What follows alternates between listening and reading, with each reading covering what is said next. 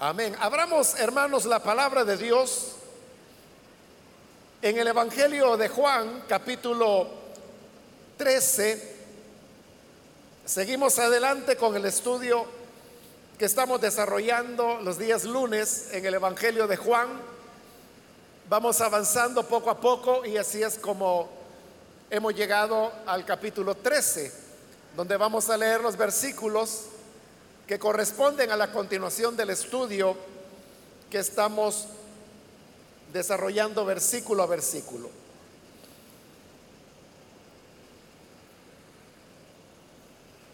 La palabra de Dios en el Evangelio de Juan, capítulo 13, versículo 21 en adelante, dicho esto, Jesús se angustió profundamente y declaró, ciertamente les aseguro que uno de ustedes me va a traicionar.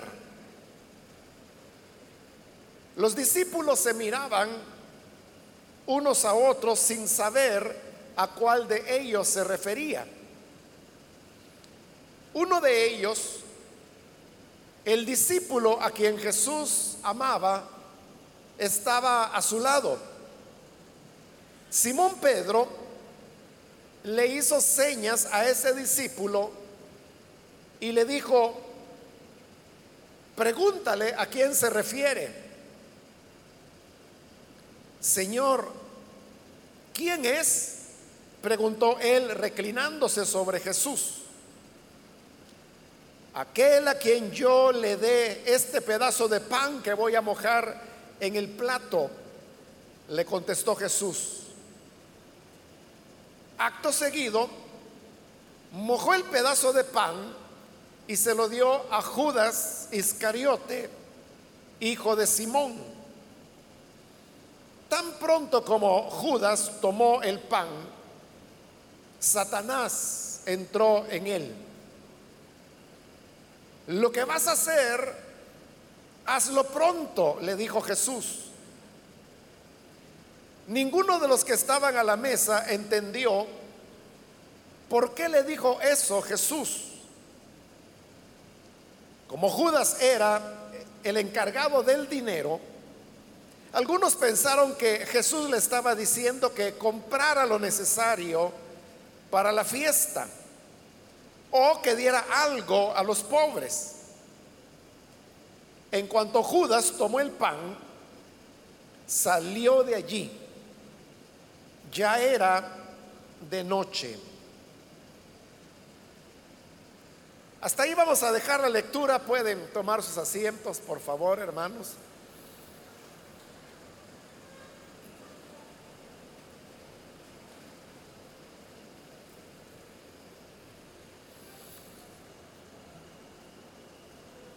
Hermanos, continuamos con el Evangelio de Juan y estamos ya en la segunda parte del Evangelio. Recuerde que a partir del capítulo 13, que es el que ahora estamos considerando, ya el Señor no se dirige más a las personas públicamente, sino que desde este punto hasta el final del Evangelio, todo lo que el Señor dirá está dirigido solamente al, grupo más cercano de discípulos, que es con quienes ahora se ha reunido para cenar.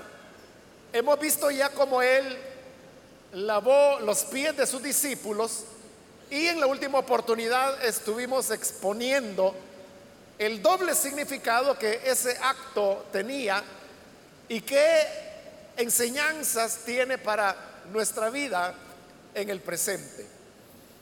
Después de ello, nos encontramos con estos versículos que acabamos de leer, en los cuales vemos que el tema central es el anuncio que Jesús está haciendo sobre la traición que él va a sufrir. Ya no se hace más relación con el relato inmediatamente anterior, que es el abacro de los pies, sino que es un traslado a un tema totalmente diferente. Comienza en el versículo 21, donde dice, dicho esto, y con eso está haciendo una relación con el relato anterior, que es el de la explicación que él les dio sobre el significado que tenía el abacro de los pies y que era lo que los discípulos tenían que hacer. Habiendo dicho eso, dice el versículo 21, Jesús se angustió profundamente.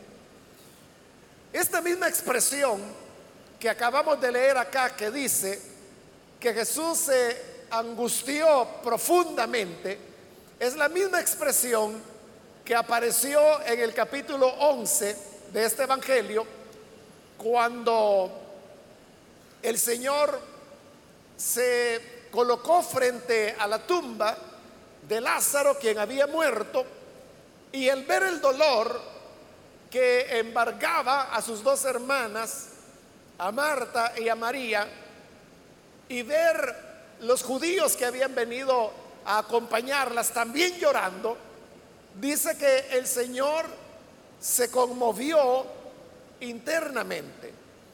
Es decir, que esta conmoción nos está hablando de un dolor, un sobrecogimiento emocional que el Señor experimentó profundamente, parecido, hermanos, a lo que nosotros enfrentamos cuando nos cae de sorpresa la noticia que uno de nuestros seres queridos o una persona muy allegada ha fallecido. Ese mismo dolor, esa misma conmoción que experimentamos frente a lo irremediable que es la muerte y que es lo que conmovió a Jesús frente a la tumba de Lázaro, es esa experiencia la que hoy está teniendo nuevamente, solo que ahora frente a una situación distinta. Y es la conciencia que él tenía que habría de ser traicionado. Las traiciones, hermanos, son elementos por los cuales nosotros podemos sentirnos defraudados, desalentados, desanimados, pero esta traición de Judas hacia el Señor Jesús era una traición que adquiría una dimensión importante, en primer lugar teniendo en cuenta quién era el Señor Jesús. Y según lo hemos visto a través de este Evangelio, pues Él era el Hijo de Dios, Él era la luz, Él era la verdad, Él era el buen pastor. Él era el pan vivo que descendió del cielo. Él era la puerta de salvación, el camino, la verdad, la vida. Todas estas realidades, incluyendo la de su poder manifestado en la resurrección de Lázaro, nos presenta la grandeza y la gloria que había en el Hijo de Dios. Para traicionar entonces a una persona que reunía estas cualidades, realmente se necesitaba ser una persona muy miserable. Y a esto también tenemos que anteponer la confianza y el amor, como también lo vamos a ver dentro de poco, que el Señor había mostrado hacia Judas. El saber Jesús que iba a ser traicionado bajo esas condiciones es la que hizo que él se angustiara profundamente y que declarara a sus discípulos, ciertamente les aseguro que uno de ustedes me va a traicionar. El versículo 22 nos dice que los discípulos se miraban unos a otros sin saber a cuál de ellos se refería. Los otros evangelios nos enseñan la misma verdad, pero porque los discípulos comienzan a hacerse la pregunta, ¿seré yo, Señor? Lo cual nos muestra que ellos no tenían ni, ni el menor elemento por qué tendrían que sospechar de, de alguno. preferían dudar de su propia fidelidad, pero no de la lealtad de cualquiera de los otros discípulos que estaban ahí sentados a la mesa. Por eso es que ellos no sabían a quién Jesús estaba refiriendo. Pero el versículo 23 nos dice que uno de ellos, el discípulo a quien Jesús amaba, estaba a su lado. Es decir, que ellos estaban inclinados a la mesa. El Evangelio de Juan es el único evangelio que expresamente dice que los discípulos y el Señor estaban inclinados hacia la mesa. Esta costumbre de comer en reclinatorios frente a la mesa, no en sillas, sino que en reclinatorios, era una influencia que ellos habían recibido de parte de los romanos, los cuales no comían sentados a la mesa, sino que más bien recostados en una especie de diván, y así era como ellos comían. Recordemos que para esta época los romanos llevaban aproximadamente 100 años de haber conquistado lo que hoy era la provincia de Israel, y por lo tanto las costumbres romanas de alguna manera habían ido avanzando al punto de alcanzar incluso a personas sencillas de la sociedad, como era el mismo Señor Jesús y sus discípulos, todos habitantes de Galilea, que eran las personas más humildes, que había en esa época en la tierra de Israel. No obstante, tenemos que recordar que ellos están celebrando esta cena, según el relato de los otros evangelios, en una casa que no es de ellos, no les pertenece a ninguno de ellos, sino que es un hombre que hospitalariamente ha abierto las puertas de su casa para que en la segunda parte, en la segunda planta, o como nosotros bíblicamente lo llamamos, en el aposento alto, el Señor pudiera comer junto con sus discípulos. Parece que esta persona que les brindó la hospitalidad era alguien que tenía cierta solvencia económica, comenzando por el hecho que la casa tenía un aposento alto lo cual solamente las personas más pudientes lo tenían. En segundo lugar, porque en los otros evangelios se nos dice que cuando los discípulos llegaron preguntando a dónde está el lugar donde el Señor ha de celebrar la Pascua, dice el evangelio que estos este hombre los llevó a los discípulos y dice que les mostró un lugar que ya estaba preparado, que es donde ahora ellos están cenando. Lo cual significa que la mesa estaba servida, todo estaba preparado.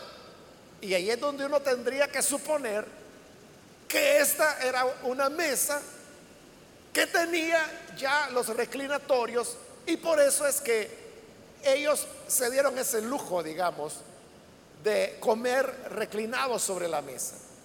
Entonces, estando en esta situación, se nos dice que al lado del Señor Jesús se encontraba el discípulo a quien Jesús amaba. Esta es la primera vez en que se hará mención de lo que el Evangelio de Juan llama el discípulo amado. Son seis veces que aparece mencionado el discípulo amado o el discípulo a quien Jesús amaba, como dice esta traducción. Acerca del discípulo amado, quiero decirle que ha sido un tema de mucha investigación, de mucha discusión acerca de quién era. Y libros enteros, libros enteros se han escrito acerca del tema.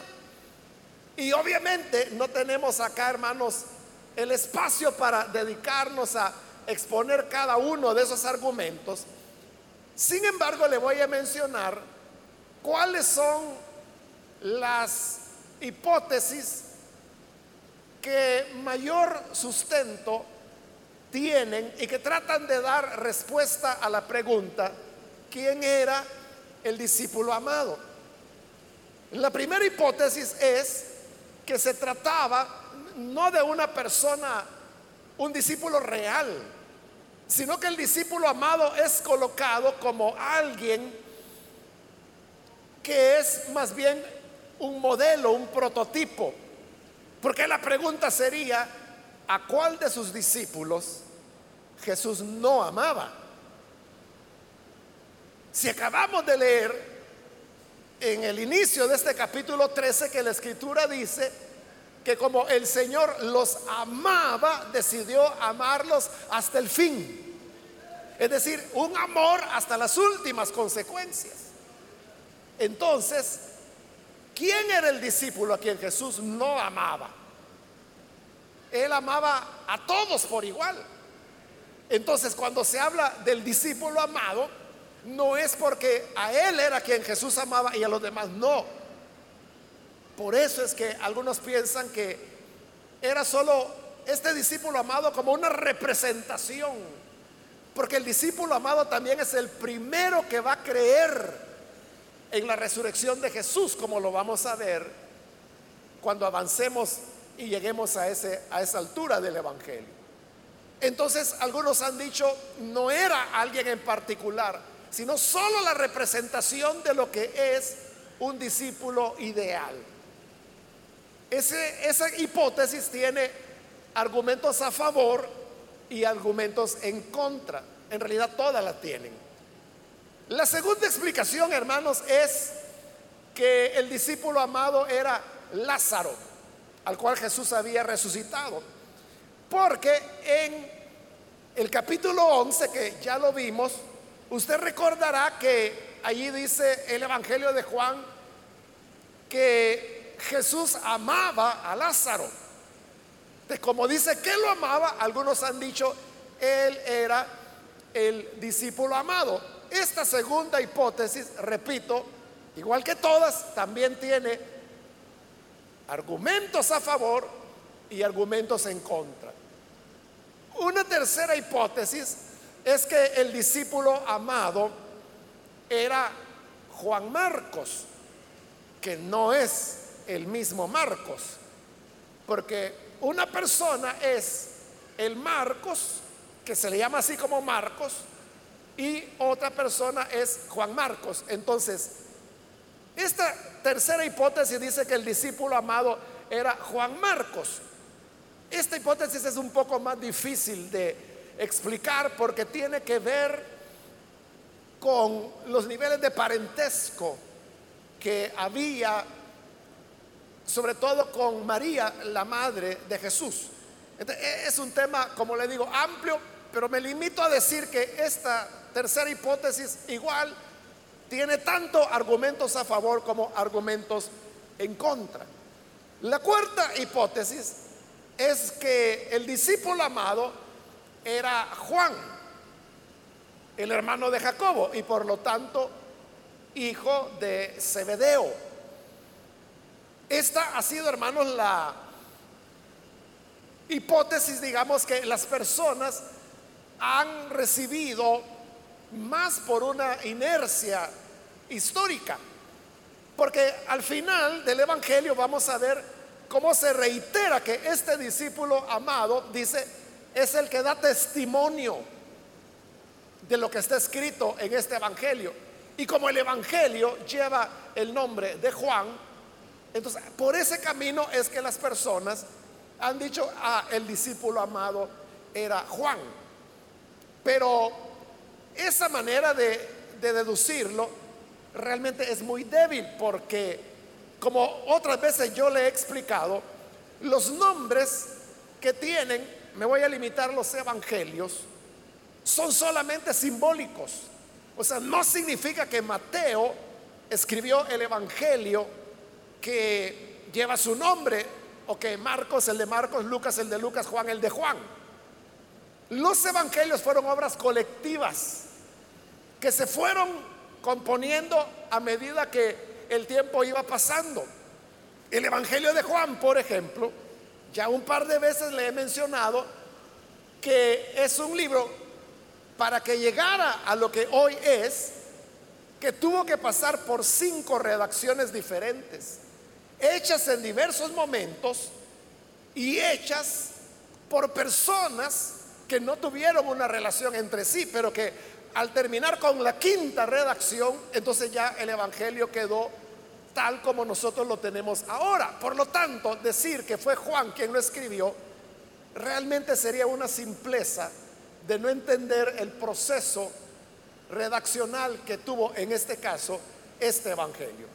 Sin embargo, quiero decirle que esta hipótesis que Juan, el hijo de Zebedeo, era el discípulo amado, igual tiene argumentos a favor, pero también argumentos en contra, con una diferencia. Y es que esta cuarta hipótesis es la que tiene más argumentos a favor y menos en contra. No significa que el decir el evangelio, perdón, el discípulo amado, era Juan, el hijo de Zebedeo, tiene complicaciones, pero son muchas menos complicaciones que las otras hipótesis que le he mencionado. Hay más hipótesis, pero solamente estoy mencionando las cuatro más importantes. Entonces, como no es nuestro objeto entrar en una discusión de este tipo, nos vamos a limitar a decir que el discípulo amado probablemente era Juan, el hijo de Zebedeo, y por lo tanto hermano de Jacobo, que era parte de los tres, los tres más cercanos del Señor, porque él tenía doce, pero dentro de los doce tenía a tres más íntimos, que era Pedro, Juan y Jacobo. Juan y Jacobo hermanos, hijos de Zebedeo. Y Pedro que no tenía parentesco con ellos, pero era del círculo más íntimo de Jesús. Ahora, lo importante, hermanos, es observar la figura que el discípulo amado tiene. Eso es lo más importante. Hay una cosa curiosa. Y es que, aunque aquí ya estamos en la última semana, que es la semana de la pasión del Señor Jesús, es decir, estamos ya al final de su ministerio, a días, más bien horas. Lo que pasa es que el Evangelio de Juan alarga mucho e-, esta noche. Es una noche que, hermanos, va a terminar hasta el capítulo 21.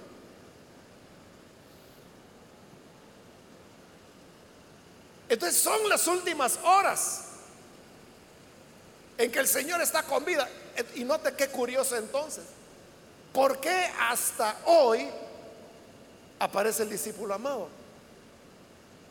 ¿Por qué en los capítulos anteriores que narran un poco más de tres años, que es lo que duró el ministerio del Señor, porque nunca apareció? Y ahora en las últimas horas de vida de Jesús aparece el discípulo amado.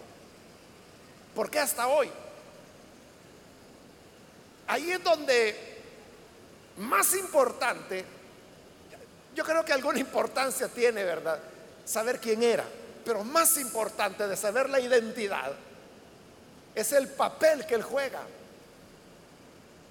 Entonces, note que es interesante que el discípulo amado aparece en el momento en que Jesús está anunciando la traición de uno de sus discípulos.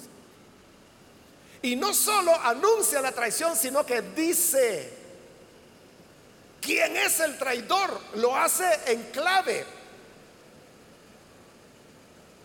A través de un gesto que es el que vamos a ver en un momento. Pero él está diciendo claramente que el traidor es Judas Iscariote.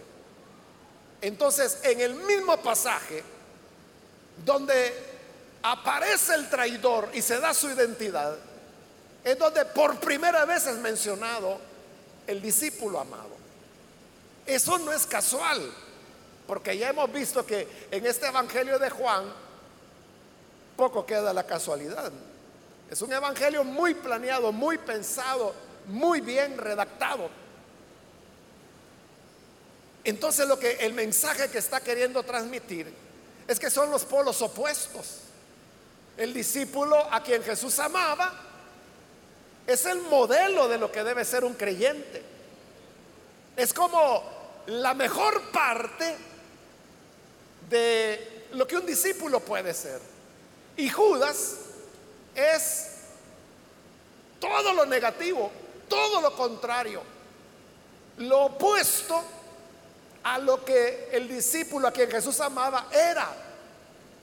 Eso es lo que se quiere destacar y los caminos diferentes que ellos van a llevar. Entonces, ahí está el discípulo a quien Jesús amaba y dice que estaba al lado del Señor Jesús. Hay personas que han sido muy meticulosas en el estudio de las escrituras y mire hasta dónde llegan, que han llegado a sugerir el orden en que los discípulos estaban sentados alrededor de Jesús. Comenzando por lo más fácil que es esto, ¿verdad? Que dice que el discípulo a quien Jesús amaba estaba a su lado. Entonces ya sabemos que a un lado de Jesús estaba el discípulo amado. Pero en esa construcción de evidencias, algunos han sugerido que el que estaba del otro lado de Jesús era Judas. Porque enseguida vamos a ver cómo el Señor habrá de mojar el bocado y dice que se lo da a Judas. Y si Judas no hubiera estado al lado de Jesús, hubiera sido muy difícil, ¿verdad? Podérselo haber dado si estaba más allá. Luego ubican a Pedro, que dice que le hizo señas al discípulo a quien Jesús amaba, lo cual significa que Pedro no estaba al lado del discípulo a quien Jesús amaba. Porque si hubiera estado a su lado no hubiera tenido necesidad de hacerle señas, se lo hubiera dicho verbalmente. Bueno, así hermanos, por ese camino, es como ellos van construyendo cómo estaban los discípulos sentados. Pero si fuera cierta estas inferencias que estoy mencionando, entonces uno podría pensar que incluso el discípulo a quien Jesús amaba estaba a un lado de Jesús y Judas del otro lado. Con lo cual se hacía más evidente el contraste del bueno y del malo, por decirlo así, ambos al lado del Señor en este momento. Dice el versículo 24, Simón Pedro le hizo señas a ese discípulo, que era al que Jesús amaba. Y en las señas le dijo, pregúntale a quién se refiere. Esto significa que Pedro estaba a una distancia de Juan, no estaba a su lado. Entonces le hace señas para que el discípulo a quien Jesús amaba le pregunte a Jesús quién es. Y dice el versículo 25, Señor, ¿quién es? El, discípulo amado le pregunta, ¿quién es? Preguntó él, reclinándose sobre Jesús. En la Reina Valera dice que se recostó sobre su pecho. Pero ya sea una traducción o la otra, ya sea que diga que se recostó sobre el pecho del Señor o que se reclinó sobre Jesús, la acción del discípulo a quien Jesús amaba habla de una cercanía física que hubo entre ellos. Pero note, la cercanía física entre hombres es algo que no se da usualmente. No se acostumbra. Nosotros, hermanos, por el hecho de ser cristianos, es que tenemos ciertas expresiones de afecto que no se dan, por ejemplo, entre los incrédulos. Porque usted sabe que nuestra costumbre es que le damos la mano a los hermanos y los abrazamos, ¿verdad? Y usted puede ser un caso, pero yo he oído testimonios de personas que cuando vienen a la iglesia, eso es lo primero que les impresiona. Que van entrando a la iglesia y ya de una vez lo abrazaron. Porque entre hombres no se acostumbra a eso.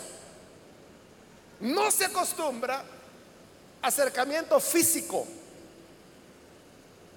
Ahora, quiero contarle algo que a mí me ocurre con alguna frecuencia y a lo mejor a usted también. O sea, después de décadas, ¿verdad?, de mi vida, de estar en la iglesia y de acostumbrado a abrazar a los hermanos, saludarlos, a uno se le pega, ¿verdad?, el hábito. Y lo que le quiero decir es que a veces yo he saludado a personas que no son creyentes, pero como no me acuerdo, ¿verdad? Entonces ya es como una cosa automática que le doy la mano y los abrazo y se quedan algo así. Extrañados, ¿verdad? Que, que no saben ni cómo reaccionar. Entonces cuando se quedan así sorprendidos, es que plum, ahí caigo yo en la cuenta que no es un hermano, ¿verdad? Pero en la medida que, estas personas que no son creyentes me van conociendo, se van ya acostumbrando a tener ese tipo de, de expresiones. Entonces, lo que le quiero decir es que la relación que había entre el discípulo amado y Jesús era una que permitía eso, que el discípulo pudiera recostarse sobre el pecho de Jesús. Es que imagine la escena. Imagínese la escena que su hijo tiene un amigo y un día que usted entra a la sala, encuentra que el amigo de su hijo está recostado en el pecho de su hijo. ¿Qué impresión tendría usted? Eso era lo que estaba ocurriendo acá. Entonces, eso habla que Jesús rompió con ciertos hábitos o costumbres que habían, igual que hoy, hermanos, que en nuestra cultura, nuestra cultura es muy parecida a como era la cultura mediterránea, que era, o somos, voy a decir, el trato entre hombres es un poco más tosco. Ahí vienen los hombres y a veces ni se saludan o si se saludan, se dan así de, puño, ¿verdad? es algo, muy tosco, pero a nadie se le va a ocurrir agarrar el amigo y recostarlo sobre el pecho. Y a nadie se le va a ocurrir estar con el amigo y recostarse al lado de él. Un hombre con un hombre no lo hace. Pero el Señor había roto con esos paradigmas y había esta, este tipo de expresiones de ternura, de afecto, de amistad, de intimidad sobre todo, que se daba entre él y los discípulos, al menos con el discípulo amado. Pero esto, hermanos, también tiene un fondo teológico importantísimo. Porque cuando el discípulo amado se recuesta sobre el Señor, o como dice la reina Valera, sobre su pecho, lo que está haciendo es que está entrando al seno de Jesús. Nosotros casi, más bien, no usamos esa expresión seno para referirnos a realmente en español, hermanos, seno es el espacio que hay entre el pecho y, el, y la ropa, la camisa. Ese es el seno. Hablando la definición, si usted va al diccionario de la Real Academia, eso le va a decir que seno es el espacio entre la ropa y el, abdomen, el pecho de, de una persona.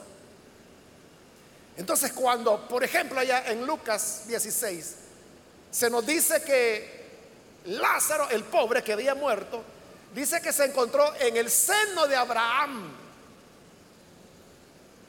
Significa que estaba en el pecho de Abraham. No entre su ropa y su camisa, pero sí por lo menos acogido por Abraham. Hoy, hermanos, nosotros, que es también correcto, ¿no? Le, llamamos seno al pecho de la mujer, es decir, a, las mamas.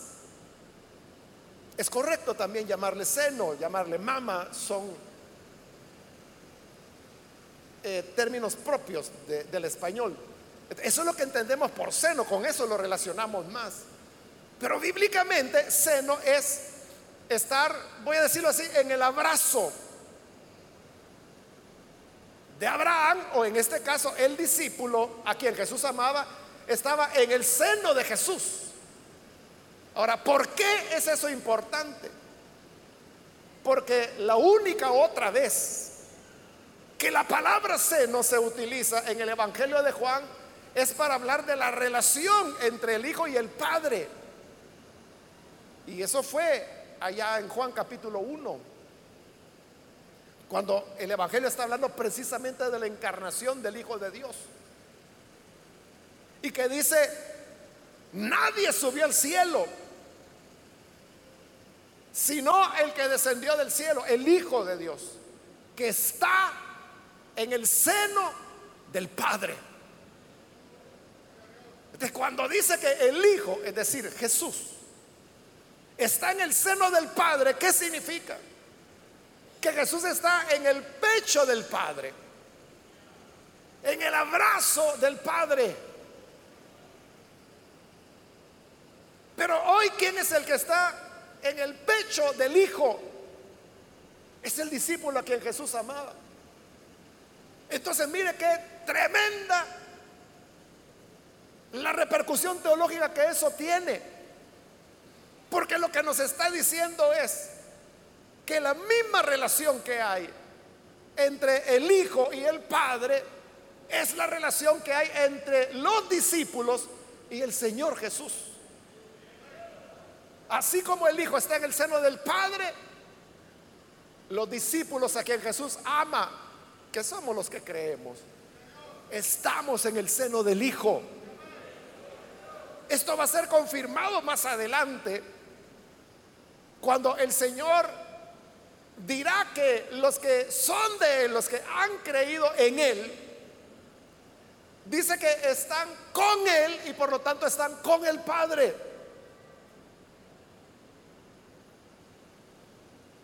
La enseñanza entonces es que esa relación de intimidad que el Hijo tuvo con el Padre, que fue una relación que lo hemos visto en este Evangelio, el Señor lo ha dicho varias veces. Ha dicho, por ejemplo, mi enseñanza no es mía, sino que es de mi Padre. Ha dicho, las palabras que yo hablo no son mías, son las que oí de mi Padre. Ha dicho, las obras que yo hago no son mías, son las que di hacer a mi Padre. esa relación tan estrecha entre el Hijo y el Padre es porque el Hijo está en el seno del Padre. Pero hoy el discípulo a quien Jesús amaba está en el seno del Hijo.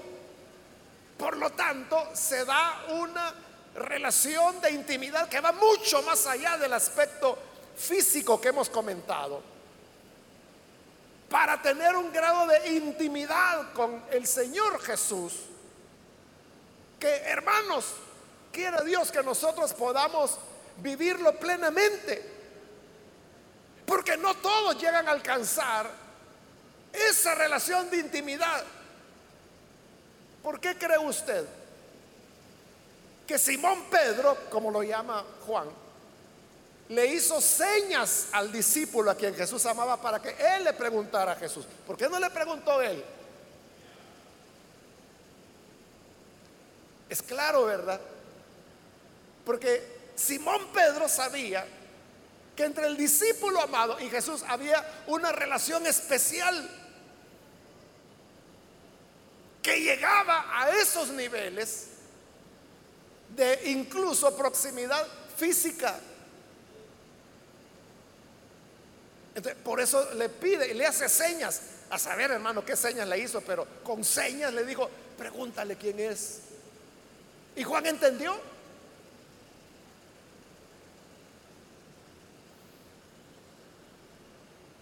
Entonces, aquellos que logran colocarse en el seno del Hijo son los que tienen una mayor intimidad con el Señor. Son los que saben la enseñanza del Hijo, las palabras del Hijo, las obras del Hijo. Son personas que están en una comunión con Él tan estrecha que viven en un nivel espiritual que sobrepasa al de los otros discípulos. Judas estaba allí. Y como le comenté, probablemente, o sea, no hay manera de asegurar, pero a lo mejor el discípulo a quien Jesús amaba estaba a un lado del Señor y Judas estaba del otro. Pero Judas ya no pertenece a ese grupo, él está ahí Está sentado. Vamos a ver que come con ellos. Está oyendo todo lo que se está hablando. A él también el Señor le lavó los pies. Es decir, él participa de la cena, de las ceremonias, del diálogo, de la comida, todo. Pero él pertenece a Satanás ahora. En tanto que el discípulo a quien Jesús amaba es, es el íntimo, el que está cerca de él, sobre su pecho, y que puede, por esa intimidad, es que le puede preguntar, Señor, ¿quién es? Y a él, a él es a quien le dice, es aquel a quien yo le dé este bocado.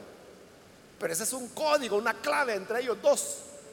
Entonces, él se queda atento y ve cómo el bocado va para Judas. Entonces, él entiende, Judas es el traidor. Pero lo entiende él. Porque se lo dijo en clave. No le digo, es Judas. Sino que le digo, mira, es al que yo le dé el pan. Y así ha sido con todos los que han tenido esa intimidad con Dios. Recuerde Juan el Bautista, que lo vimos ahí en los capítulos iniciales. Dios le había hablado a Juan. Y Dios le había anunciado que venía el Cristo.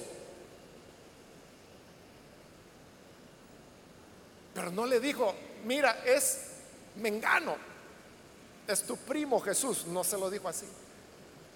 El Señor le dijo, aquel sobre quien veas descender el Espíritu Santo, ese es.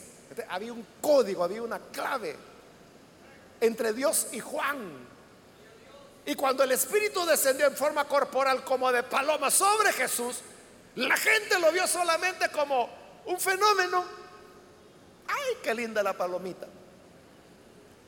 Pero Juan entendió el mensaje que, Juan el Bautista estoy hablando, entendió el mensaje que tras eso Dios le estaba dando, igual hoy, con el discípulo amado. E-, es algo que va en código. Estamos hablando entonces, hermano, de un nivel de relación, de comunión. Ahora, lo que nosotros debemos preguntarnos es, ¿de qué lado estamos, verdad? ¿Estamos del lado del discípulo amado o del lado de Judas? Porque el Judas, ya, dijimos, participa de todo. Entonces, el Judas viene a la iglesia, canta y canta bonito, fíjese Lee la Biblia, se puede los versículos de memoria, puede predicar, es líder, tiene privilegios, tiene 100 años de ser miembro de la iglesia, pero le pertenece a Satanás. Y no tiene una comunión con él. Quiere Dios que nosotros seamos como el discípulo amado y que sepamos recostarnos en el seno del Señor, en su abrazo, en su pecho. Y que podamos tener esa confianza de decirle, Señor, ¿quién es? ¿Cuántos tienen intimidad con el Hijo de Dios acá? Quiera Dios que sea cierto. Porque mire, si le hubiéramos preguntado a Judas, que si él tenía intimidad con Jesús, amén, hubiera dicho él. Que no saben que yo soy el, hombre de confianza, el tesorero. Y era cierto. Él creía que no ven que me siento al lado del Señor, que no ven que en la boquita me da de comer. Todo eso era verdad. De que no sea esa nuestra confianza. Que no nos conformemos con las expresiones externas, rutinarias, sino que verdaderamente podamos tener una intimidad con el Hijo de Dios. Por esa intimidad es que Jesús le dijo, a quien yo le dé este pedazo de pan que voy a mojar en el plato, le contestó Jesús. Porque él preguntó, ¿quién es? Es a quien yo le dé este pedazo de pan que voy a mojar en el plato. En otras ocasiones, hermanos, he explicado que el pan, lo que el Nuevo Testamento llama pan, no es lo que nosotros entendemos como pan ahora, porque para nosotros pan es una hogaza. El pan que ellos comían era más bien como una tortilla grande, delgada y quebradiza. No tenemos equivalente nosotros, pero el tamaño vendría siendo así como el de, una pizza. Lo único que tostado. Entonces, ese, ese pan, eso era lo que ellos llamaban pan, ellos lo cortaban en pedazos y esos pedazos les servían como pan, acompañamiento en una comida, pero también les servía como cuchara porque no tenían cubiertos. Entonces, si había que tomar caldo, por ejemplo, agarraban un pedazo de ese pan, lo, curvaban y con eso estaban agarrando el caldo. Y lo utilizaban como servilleta también. Cuando terminaban de comer, agarraban otro pedazo, se limpiaban los dedos, la boca y lo tiraban al piso. Esas eran las migajas a las que se refiere Lucas capítulo 16 cuando en el banquete del rico, dice que Lázaro estaba a su puerta esperando que le dieran las migajas que caían de la mesa y que ni eso le daban. Era porque cuando lo usaban como servilleta lo botaban y, esas no son migajas, para nosotros migajas son migajitas, ¿verdad? Pedacitos. Y a veces ahí estamos, hasta el último granito. Entonces, eso es lo que Jesús hace. Corta un pedazo de pan,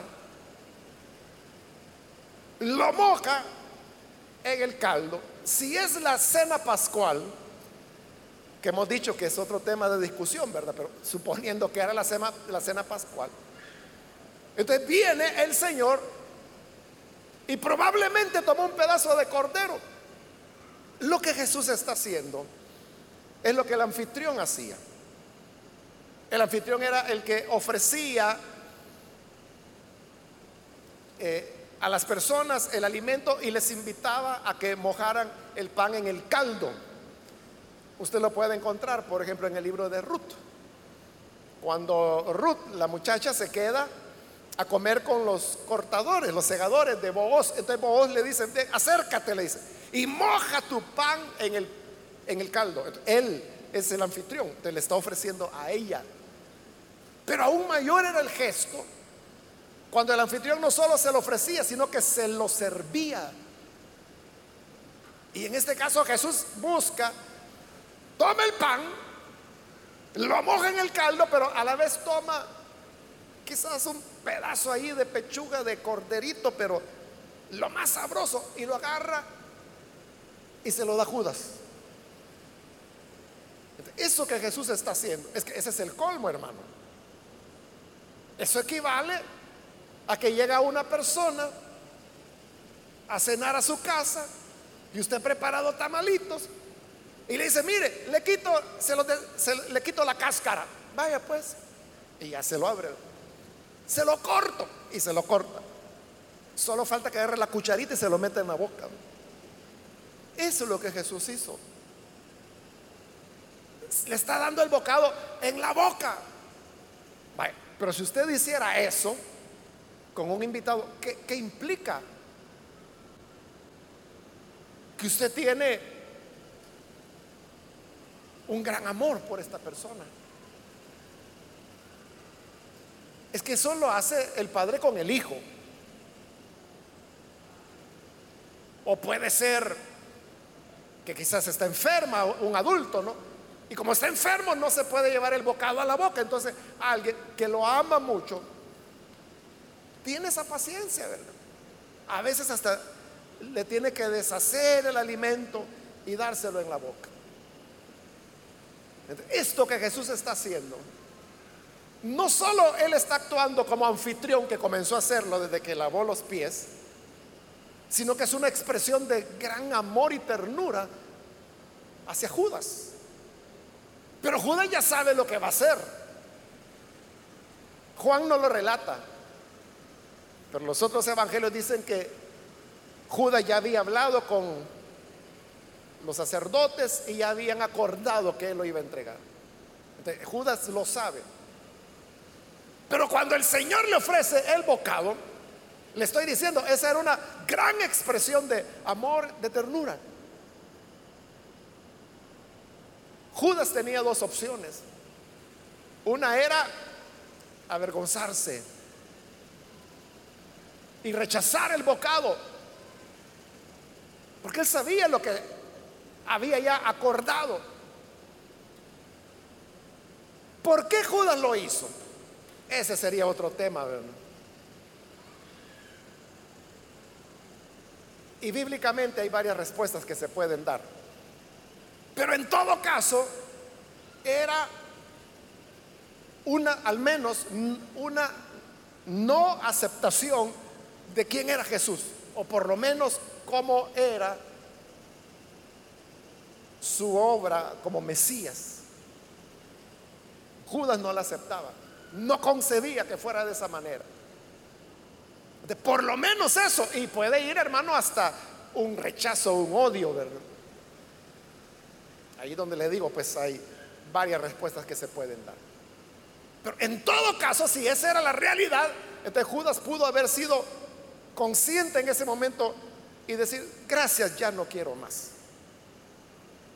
Esa era una opción. La otra opción era continuar con su hipocresía. Que es una hipocresía que finge el afecto y acepta el bocado que Jesús le da. Y es una hipocresía que la va a prolongar hasta en el momento cuando lo va a traicionar, porque lo llega a traicionar besándolo y usted sabe que un beso es una expresión de afecto, de cariño, de amor. Por eso Jesús le pregunta, con un beso entregas al Hijo del Hombre. Hubiera sido más coherente que lo entregara con una bofetada o con un tirón de pelo, pero es con un beso. Es una hipocresía que la mantiene hasta el final. Entonces, como Él está actuando al aceptar el bocado, que no es tanto por el bocado, sino que la expresión de amor y de ternura que hemos mencionado, al aceptarla, eso es hipócrita de parte de Él. Y como es hipócrita, dice el versículo 27, tan pronto como Judas tomó el pan, es decir, lo comió, Satanás entró en él. Es decir, que en la hipocresía, Satanás encontró la puerta de entrada y entró en Judas. Hoy Judas está poseído. Entonces vea cómo la hipocresía es una puerta grande que abrimos para Satanás. Por eso tenemos que ser cuidadosos Hermanos, si vamos a ser creyentes, seámoslo de verdad. Si vamos, hermanos, a decir que somos cristianos y que queremos servir al Señor, hagámoslo honestamente, no seamos hipócritas. Porque la hipocresía es la herramienta principal de Satanás. Es como Satanás entró en Judas. Judas ni lo vio. Porque en el bocado entró. Pero Jesús sabía que Satanás había entrado en él. De como Jesús lo sabía, entonces le dice, lo que vas a hacer, hazlo pronto.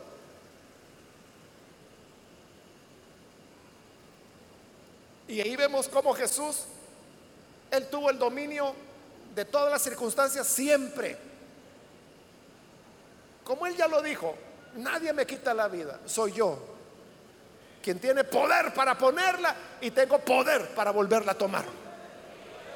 Entonces, él es el que le está diciendo a Judas, lo que vas a hacer, hazlo pronto, ve a hacerlo. Y dice que los discípulos no entendieron. Versículo 28, ninguno de los que estaban a la mesa entendió por qué le dijo eso Jesús. Como Judas era el encargado del dinero, algunos pensaron que Jesús le estaba diciendo que comprara lo necesario para la fiesta, la fiesta de la Pascua, o que diera algo a los pobres. Porque era una costumbre del Señor Jesús que parte del dinero que le donaban, Él daba en ocasiones como esta, como la Pascua, regalos a las personas pobres. Entonces ellos entendieron, así quisieron entenderlo. Solo el discípulo amado sabía. Porque él tenía intimidad con Jesús. Versículo 30, y con esto terminamos. En cuanto Judas tomó el pan, Salió de ahí. Ya era de noche. Aquí Judas sale de la escena y de aquí en adelante el círculo se hace más pequeño aún. Comencé diciendo, hermanos, que ya el ministerio público de Jesús ha terminado. De aquí hasta el final del Evangelio, él solo va a hablar a sus discípulos. Pero ahora Judas se ha ido también. Solo quedan los once. Entonces, todo lo demás que sigue es para ellos, para los genuinos creyentes. Y dice que cuando Judas salió, ya era de noche. No solo porque el sol se había puesto, sino que porque la noche también tiene un sentido teológico que el Evangelio de Juan ha venido manejando. La primera mención la encontramos en el capítulo 9 cuando el Señor dijo, la noche viene. Luego en el capítulo 11, Él dijo, hay que apresurarse en tanto que queda luz, porque la noche viene, ya estaba más cerca. Y hoy que Judas sale, ya es de noche. O sea, lo que el Señor venía anunciando desde el capítulo 9, ahí viene la noche, ahí viene, hoy ya es la noche. Y como él lo va a decir más adelante, es la hora de las tinieblas. Y esta noche no va a terminar hasta el capítulo 21, que es el día de la resurrección, cuando dice que las mujeres, siendo aún oscuro, todavía no pasaba la noche, fueron al sepulcro, pero le encuentran que ahora está vacío. Y ahí es cuando amanece el nuevo día, la hora de las tinieblas había pasado. Pero en este momento apenas va a comenzar. Entonces aquellos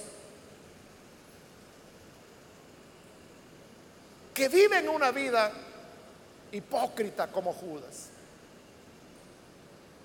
de traición a, los valores y a la causa del Evangelio, van a terminar en las tinieblas de afuera, en la oscuridad de la noche.